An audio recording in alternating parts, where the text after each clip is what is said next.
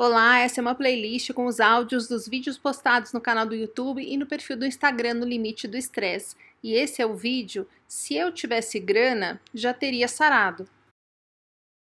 E o terceiro vídeo da série de coisas que mais pipocam no meu inbox tem o controverso e polêmico tema Se eu tivesse grana, eu poderia ir num médico bom, teria um diagnóstico correto e minha vida estaria completamente diferente. O Brasil é um país que tem uma desigualdade social muito, muito, muito, muito, muito, muito, muito, muito grande. E a consequência mental de uma desigualdade desse tamanho é uma insegurança financeira. E a insegurança financeira gera um alto índice de ansiedade. Não é à toa que o Brasil hoje é o país mais ansioso do mundo. Esse cenário cria uma mentalidade de escassez muito enraizada nas pessoas. Ou seja, as pessoas nascem ouvindo que pobre não tem vez, que pobre não é visto com valor, que pobre não tem sorte. São frases muito recorrentes no nosso dia a dia. E a pessoa fica presa nisso. E isso entra como uma justificativa é, para tudo o que dá errado. E muitas vezes para que a pessoa nem tente achar um caminho, uma solução ou uma saída de tão convicta que ela tá de que não tem o que fazer, de que nada pode mudar essa situação. E essa sensação de impotência é altamente estressante e está presente na vida de todo mundo que chega a um burnout. Agora, quando você começa a olhar isso, essa situação, como um adulto, com maturidade, com inteligência, você começa a ver que essa é uma visão muito rasa e muito maniqueísta que as pessoas têm. Porque é sempre muito mais fácil a gente se vitimizar e se conformar do que tentar saídas. Eu não vou ser hipócrita aqui de falar, imagina, é só você querer, porque eu sei que a gente não tá no mesmo barco. Todo mundo fala, estamos no mesmo barco. Não, a gente está no mesmo mar.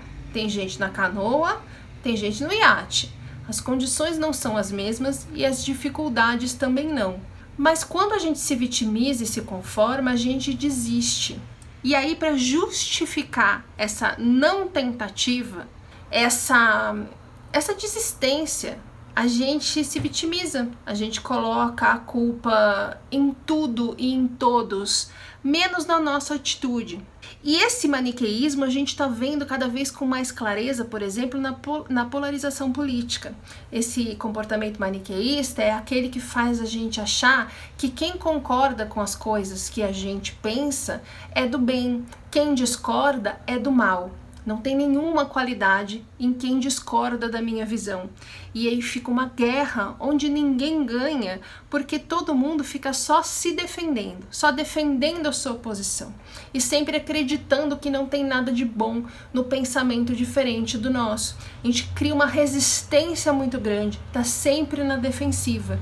Isso é uma atitude altamente estressante e é isso que precisa começar a mudar na sua vida que a gente olha em volta realmente e a gente pensa como é que a pessoa que nasceu pobre vai mudar essa situação se o contexto em que ela vive é o país e mais especificamente o país do jeito que está hoje, com a economia que nós estamos vendo no meio da pandemia acontecer é muito fácil a gente concluir que não tem solução.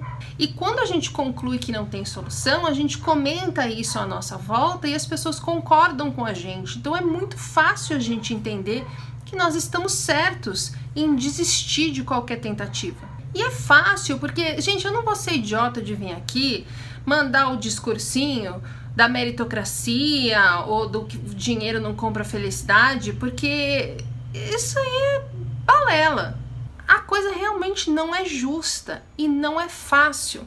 E não é sobre isso o vídeo. O vídeo é sobre uma questão muito importante que é a forma de você encarar a vida. Eu tinha na minha cabeça que eu ia morrer sozinha, que eu nunca teria nenhum relacionamento amoroso, que tipo isso não era para mim. E os resultados que eu via na minha vida era realmente de não ter nenhum relacionamento. Eu tinha casos esporádicos coisas que nunca iam para frente, é, sempre homens indisponíveis e situações que faziam com que eu reforçasse essa minha crença de que ser feliz no amor não era para mim. E desistir de tentar foi uma coisa que pareceu muito natural, porque era o jeito, na verdade, de eu me defender dessa rejeição e dessa frustração que eu botei na minha cabeça que era o que eu podia ter da vida. A partir do momento em que eu comecei a entender que eu fazia isso e comecei a mudar a minha visão sobre mim mesma, sobre é, o quanto a gente quer da vida coisas que não necessariamente são boas pra gente, como a gente é, quer assumir o controle das coisas, mesmo a gente não tendo controle nenhum de nada. Conforme isso foi mudando, os resultados que eu fui conseguindo foram mudando também. Antes, tudo que acontecia servia como uma prova para mim, né, para eu comprovar que eu estava certa e aquilo não era para mim. Na hora em que começa a mudar a minha mentalidade, eu olho em volta e parece que brota do chão provas para que eu comprove que eu estava totalmente errada. A gente sempre vê o que a gente está procurando ver, pro bem ou pro mal. Se eu quiser provar para você que eu tenho tudo o que uma pessoa pode querer da vida, eu consigo provar para você que eu tenho tudo que uma pessoa pode querer da vida. Se eu quiser provar para você que eu sou uma fudida, que não consegue nada, eu vou conseguir provar para você que eu sou uma fudida que não consegue nada. A gente olhando para a mesma coisa, para a mesma situação, com olhares diferentes, nós conseguimos entender coisas completamente diferentes que estão ali. Então, apesar da situação social, tem uma diferença muito grande entre uma pessoa que acha que não tem nem por que tentar, porque nada que ela fizer vai mudar a condição dela, e uma outra pessoa com a mesma conta bancária que tem certeza que de alguma forma ela vai conseguir aquele objetivo dela. A primeira desiste, reclama, se arrasta, se cerca de pessoas que pensam da mesma maneira e um fica reforçando a crença do outro. Se conforma e ela vai ter provas diárias de que não tem o que ela possa fazer para mudar essa situação. Ela vai entrar aqui e vai falar, talvez nos comentários, você fala isso porque você é rica. Você fala isso porque você nunca passou necessidade. Você fala isso porque você não entende a minha situação. Ela precisa de alguma forma acreditar que não tem o que ela possa fazer, porque em algum lugar dela ela sente que não é capaz de mudar aquilo ou porque ela ouviu tanto por tanto, por tanto tempo de tanta gente que uma situação ruim não, não se consegue mudar, que ela nunca pensou que ela pode tentar mudar. A segunda pessoa se movimenta, procura caminhos, se cerca de outras pessoas que têm a mesma vibe e uma ajuda a outra. Às vezes com ideias, indicando pessoas, lugares, coisas para se pesquisar, para se procurar, vai procurar saídas e vai encontrar caminhos e soluções. Eu tenho o exemplo da primeira pessoa e da segunda pessoa toda semana no meu inbox do Instagram. Pessoas que me falam repetidamente que não tem o que possa ser feito, e pessoas na mesma situação que me contam de tempos em tempos soluções, saídas e pessoas que elas encontraram e elas mudam a situação delas, às vezes com uma velocidade imensa. E isso dá mais gás para que elas procurem outras saídas para outras coisas. É lindo de ver. A primeira pessoa vai falar, ah, mas essa segunda pessoa é mais inteligente do que eu. A primeira pessoa se sabota a segunda pessoa se movimenta. Eu vou deixar aqui no descritivo um vídeo da Beth Russo que eu queria que você assistisse, por favor, que chama Pobre Não Tem Sorte. E aí chegamos no tratamento de burnout. Sim, a grana realmente vai fazer diferença no tratamento, porque o tratamento ideal é ir a um, a um médico integrativo e não tem médico integrativo no sistema público de saúde e muitos poucos planos de saúde têm médicos ortomoleculares lá ali no, no seu, na sua lista de médicos associados, né, credenciados. Aí me falam: ah, então tá vendo? Eu não tenho o que fazer. Eu nunca vou sarar. Só que muita gente entra no meu inbox reclamando que não tem o que fazer sem nem saber o que é um médico integrativo. Sem ter dado um Google para tentar entender o que é. A pessoa não tem a menor intenção de procurar. Ela já assume que é, não tem o que fazer. Não é para ela, não, ela nem tenta.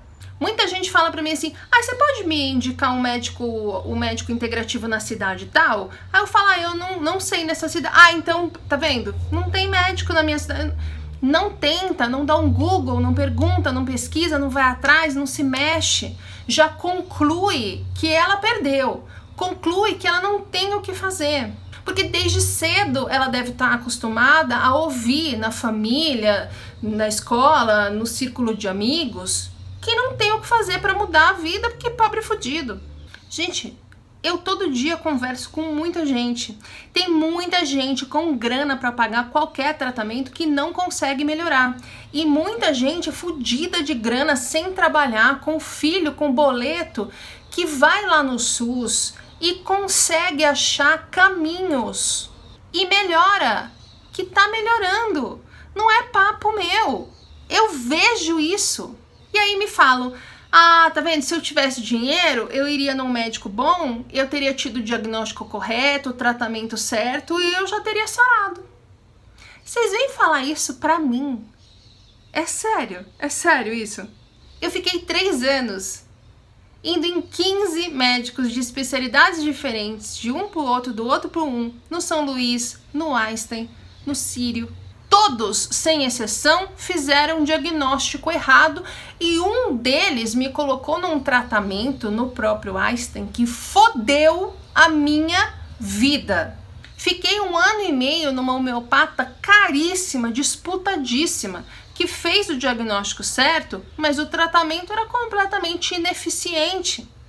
Fiquei quatro anos num médico que atende ricos, famosos, celebridades, políticos e cobra uma pequena fortuna por cada ciclo de aplicações lá da tecnologia que ele ouve, que ele usa, e o tratamento dele se revelou medíocre. Depois de sete anos eu posso pagar qualquer tratamento. Eu continuo doente e só recentemente parece que eu estou com o tratamento. É, recentemente parece eu encontrei um médico que parece que eu estou com o tratamento correto agora. Veremos em alguns meses. Você concorda que não é uma questão de grana? É uma questão de ignorância dos profissionais de saúde em geral em relação ao burnout. Não é um problema do médico ser barato ou caro. Na hora em que você assume que você não sarou porque o seu médico não é bom, você está colocando a culpa nele, se vitimizando e deixando de se responsabilizar pelo seu tratamento você tá meio que se dando permissão para não tentar mudar nada e ficar lamentando encostado, falando que não tem solução para você. É claro que é muito, tem muito mais chance de você ter um tratamento correto no mundo de caras do que no SUS.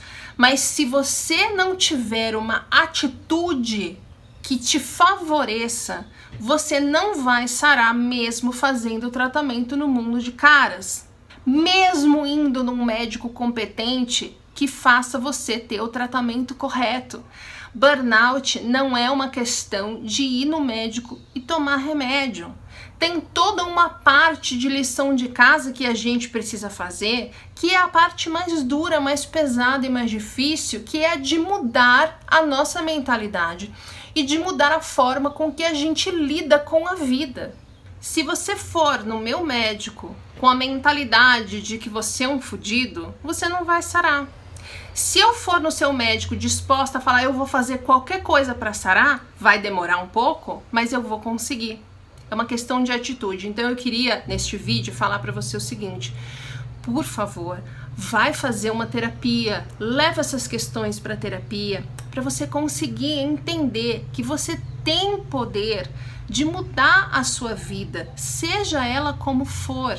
Você precisa trabalhar essa crença que faz com que você acredite que é menos do que é, que faz com que você acredite que não tem nenhum poder de jogo na vida porque você não tem dinheiro. Não ter dinheiro não é um problema que te impeça de resolver problemas. Dificulta? Dificulta. É claro que dificulta, a gente mora no meio do capitalismo, mas não torna impossível. E é isso que você precisa entender. O seu valor não está no que você tem, o seu valor está no que você é. E essa é a virada da recuperação de burnout para qualquer pessoa de qualquer condição social.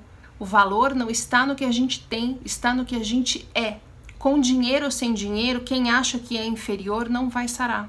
Agora, claro que entre os que sabem que tem capacidade, valor, força, competência, qualidades, o dinheiro vai fazer diferença, mas vai ser uma questão de ser menos rápido ou menos fácil Nunca vai ser uma questão de ser possível ou impossível. Sempre é possível. Agora, se você já começa o processo derrotado, desistindo, certo de que não tem o que você possa fazer, você não vai conseguir. Pensa nisso. Pensa nisso sem preconceito. Pensa nisso sem ficar na defensiva e sem falar que eu só tô falando isso porque eu tenho dinheiro, porque eu posso pagar meu tratamento, porque eu sou privilegiada. Tenta não ver as coisas assim, é melhor para você. Toda segunda tem vídeo novo, no meio da semana tem os drops e todos vão entrando aqui para quem prefere fingir que isso é um podcast. Até o próximo!